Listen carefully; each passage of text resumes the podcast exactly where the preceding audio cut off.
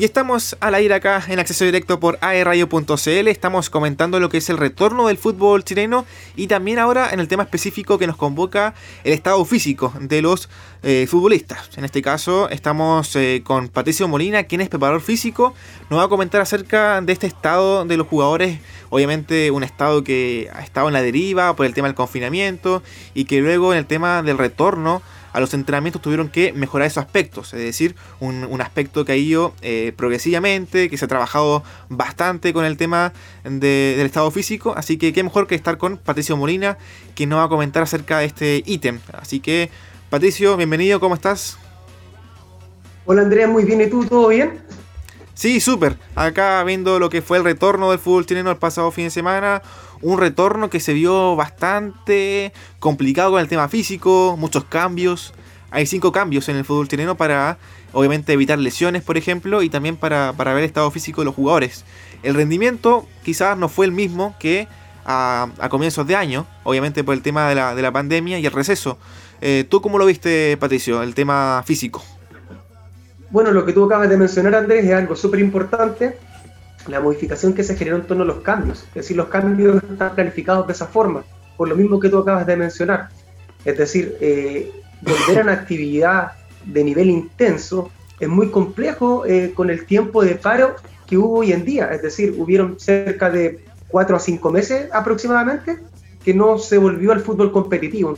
Entonces, si bien gran parte de los entrenadores y preparadores físicos de cada equipo envían planes de entrenamiento diferenciados para cada jugador, según también la posición en la cual ellos se dediquen. No es lo mismo que estar en sitio en el terreno entrenando, no es lo mismo estar con la intensidad de juego. Por ende, obviamente se van a presentar anomalías, en este caso eh, lesiones, molestias, lesiones anteriores, o se pueden presentar lesiones nuevas también por la inactividad que hubo. Entonces, de cierto modo, igual hay que considerar esos aspectos. La inactividad durante cuatro o cinco meses, que fue bastante para volver, eh, al, en este caso, al, ritmo de juego eh, eh, de la noche a la mañana, que, prácticamente fue así. Por lo menos al ritmo de juego, el entrenamiento ya se viene haciendo por lo menos en algunas ciudades hace un par de meses, ya. Claro. En el caso de Santiago ya es un poquito más limitado, el tiempo es menor, pero aún así yo me refiero netamente al ritmo de juego, que la intensidad cambia automáticamente. Patricio, ¿cómo se trabaja el tema físico después de un receso tan fuerte como fue la pandemia? Fueron meses eh, de inactividad física en terrenos, eh, en la práctica, por así decirlo, entonces, ¿cómo se trabaja de forma progresiva para que el jugador que vuelva a los entrenamientos eh, no pierda tiempo en cuanto a lesiones, contracturas, estado físico que también va acompañado de la salud mental?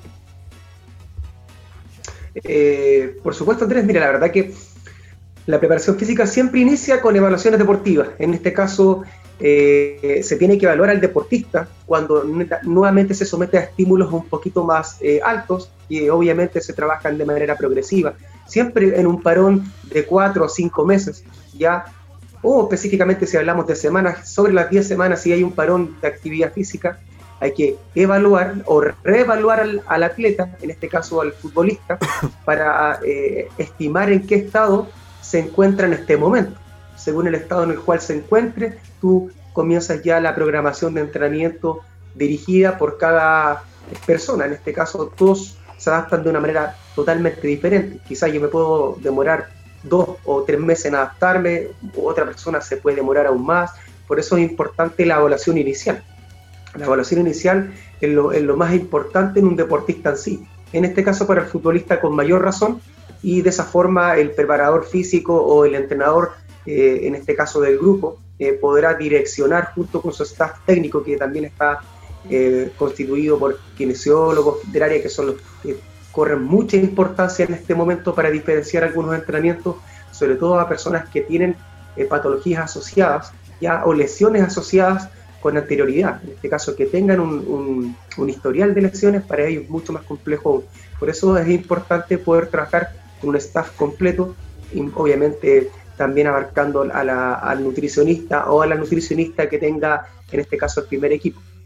Pero como vuelvo a mencionar, todo comienza desde una evaluación. Según la evaluación, ya tú empiezas a planificar y empiezas a fortalecer ciertos aspectos súper importantes, como los aspectos esqueléticos, que se disminuye cierto porcentaje de la masa muscular. Por ende, hay que empezar, obviamente, a fortalecer ese aspecto y hay que empezar a trabajar de una manera mucho más específica simulando un periodo de pretemporada o un periodo básico que también se le llama, para empezar en este caso a preparar al atleta para que a posterior a esto se someta a una intensidad más alta. Por eso es muy importante poder separar y programar de manera diferenciada el entrenamiento de cada futbolista.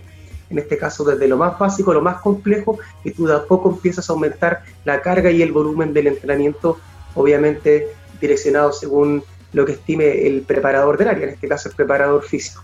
Obviamente esto va sumado a la cantidad de tiempo que también tiene eh, el entrenador o el preparador físico para poder estimar y en este caso eh, eh, establecer el, orden de trabajo según cuando inicia el periodo calendario de competencia.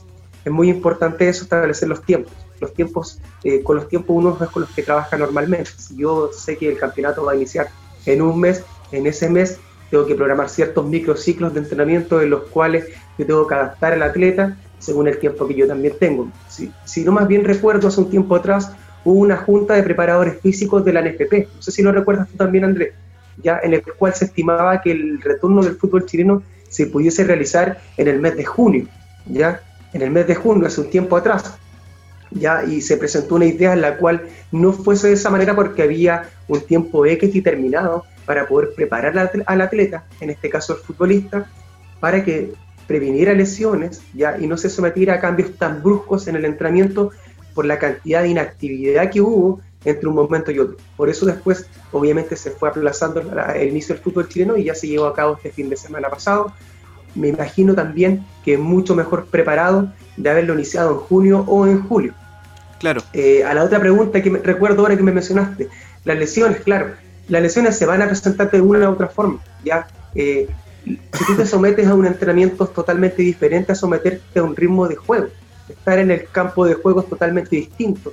Ya las capacidades eh, se trabajan de otra forma, me refiero en el sentido que tú eh, tratas de dar el 100% dentro del terreno de juego, por eso ahí es donde se generan las lesiones. En un entrenamiento, si bien tú tratas de dar un porcentaje alto de tus esfuerzos, no es lo mismo que en el, en el juego en sí, en este caso en, en el ritmo de competición en cancha. Entonces igual es bueno eh, considerar los cinco cambios de parte estratégico del cuerpo técnico para prevenir lo mismo obviamente en jugadores con posiciones muy rápidas y balísticas, como en el caso de los delanteros y los laterales, que son los jugadores que mayor desplazamiento tienen en el juego. Claro, Patricio, tú sabes que eh, Guachipato volvió el 1 de junio a los entrenamientos, siendo el primer equipo en volver a las prácticas presenciales acá en Chile. Otros equipos como la Universidad de Chile, Colo Colo, Católica, volvieron ya en julio, agosto. Entonces, eh, ¿hay ventaja, según el punto de vista físico, trabajar un mes con antelación, dos meses de antelación, que otros rivales, por ejemplo? Por supuesto, por supuesto. Y, está claro, está claro. Es decir, fue, ver a, fue cosa de ver a Guachipato en el día sábado contra Coquimbo, ¿ya? La intensidad de juego que tuvo. Es decir, ellos ya tienen por lo menos dos meses a favor que el resto. sí, y eso que, Patricio, disculpa, para complementar un poco, eh, Coquimbo volvió el 19 de junio, es decir, ah, ya, dos semanas y media, dos semanas y media, tres semanas aproximado. Ah, entonces, de cierto modo, debiesen haber andado bastante eh, equitativo, es decir, bastante parejo en ese aspecto. A pesar de que igual le dio un buen ritmo a Coquimbo, pero ya eso es algo eh, de apreciación propia, ¿ya? Mm. Pero Guachipato se dio bastante bien hasta el final, eh, dominando gran parte de los terrenos de juego en los desplazamientos que establece cada, cada jugador. Entonces, claramente, volviendo a lo que tú me mencionabas, Andrés, eh, es muy importante, eh, en este caso, haber iniciado con dos meses de anticipación, en este caso a clubes como los santiaguinos que iniciaron hace un mes. Entonces, es importante establecer eh, eso para que, lo, para que lo conozcan. Es decir, imagínate, si yo te evalúo, ya, eh, yo voy a tener el resultado muy pronto y voy a tener mucho más tiempo para poder trabajar contigo. En cambio, si yo te evalúo en Santiago eh, hace un poco más de un mes, mi planificación se va a ver acortada. Los tiempos de trabajo que yo voy a realizar con el atleta, en este caso el futbolista, se van a ver mucho más acortadas. Entonces no voy a poder generar ese desarrollo por completo. No voy a poder desarrollarlo. Por ende, obviamente va a haber cierta limitación eh, en el aspecto de la condición mm. física, ¿ya? y obviamente van a haber ciertos riesgos o mayores riesgos eh, de lesión en el, en el deportista cuando ya se someta a un estímulo alto que es el terreno de juego. Claro, Patricio, me comentaste que iniciar los entrenamientos presenciales era prácticamente retomar una pretemporada. La diferencia sí, que yo aprecio a simple vista, es que la pretemporada, cuando uno la inicia normalmente, es en enero, ¿cierto? Febrero, pero después de unas vacaciones de dos semanas, es como un descanso activo. Ahora la diferencia es que estuvo dos semanas inactivo, entonces obviamente la pretemporada tiene que ser mucho más compleja, eh, más, eh, más básica de los primeros días, ¿cierto?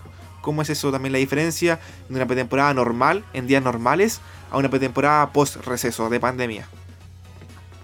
Mira, la verdad que justamente lo que dices tú, las pretemporadas generalmente tienen un tiempo de duración según el calendario, es decir, según el año calendario. Va a depender del periodo de competencia que tenga eh, cada liga nacional, ¿ya? Por ende, si tú tienes un periodo de competencia muy, muy alargado y tienes un periodo de trabajo muy corto, tú tienes que adaptar todo, en este caso, tu periodo básico, que es el periodo de pretemporada, para tú poder fortalecer ciertas capacidades físicas, que es muy importante en ese periodo. Pero como tú lo acabas de decir, en la pretemporada llegan siempre de una manera eh, inactiva, entre comillas, porque tienen ciertas tareas que ellos pueden realizar en sus descansos, en este caso en vacaciones. Ya otra cosa es que la lleven a cabo o no. Por eso también el, periodo pretemporada corre mucha importancia en la Cellan City, porque ahí tú tienes el control de tus deportistas para ver realmente en qué estado se encuentran.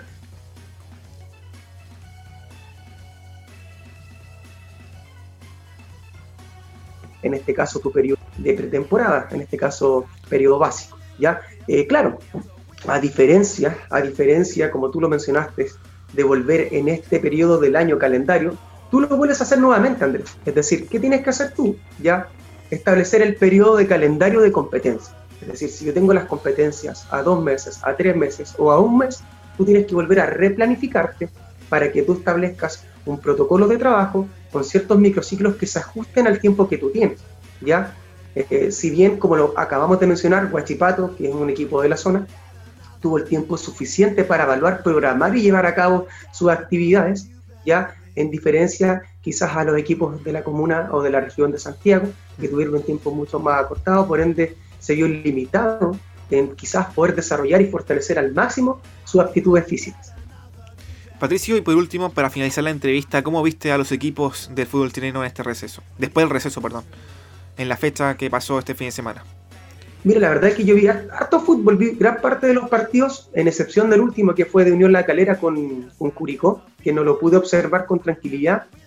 Y, si bien eh, hubieron aspectos que, que eran de esperar, es decir, había muchas jugadas en las cuales el futbolista llegaba a destiempo y eso es producto también de, su falta de ritmo, que es muy importante, porque tú puedes potenciar ciertas cualidades, pero lo que te entrega el ritmo en el terreno de juego es totalmente distinto a un entrenamiento en el cual tú estuviste sometido, tanto en tu casa como también en el campo de entrenamiento.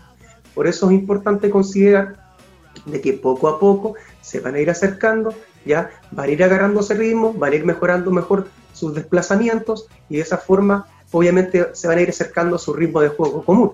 Pero claramente hubo mucho trabajo, mucho, muchos desplazamientos a destiempo, ya eh, desplazamientos que tampoco hacían, no los terminaban, dejaban mucho las marcas, fue cosa de ver en algunas goles que no marcaban bien, entonces eso no es producto quizás del desorden táctico, sino que es producto del cansancio que tú tienes en el momento del, del, del partido. Entonces, si bien eh, no fue el, mejor nivel físico que tuvo el fútbol chileno en la primera fecha, pero es parte de, lo que acabamos de comenzar, del ritmo de juego que se va presentando en, este momento. Estoy seguro que al correr de dos o tres fechas debiesen ajustarse, porque estábamos hablando de dos semanas aproximadamente. No tengo la claridad si las fechas van a ser dos por semana o una por semana, tengo esa duda, pero sería ideal que esto comenzara progresivamente desde una fecha entre un fin de semana y otro para que tengan mucho más tiempo de recuperación y de trabajo. Patricio, muchas gracias por el tiempo y también por la gentileza y oportunidad de compartir tus conocimientos ahora con este tiempo del receso, ¿cierto? Del fútbol chileno que, que, fue complicado para los futbolistas y que ahora están paso a paso retomando ya esta actividad. Muchas gracias a ustedes por la invitación, que estén muy bien. Te esperamos entonces en la próxima ocasión ahí para compartir eh, quizás eh, charlas sobre el, tema físico y también relacionarlo con, en este caso, con el fútbol. Y quizás con otros deportes más, más adelante. Ningún problema, Andrés, cuenten conmigo. Gracias por la invitación nuevamente. Un abrazo, Patricio, que estés bien. Igualmente, hasta luego, chao, chao.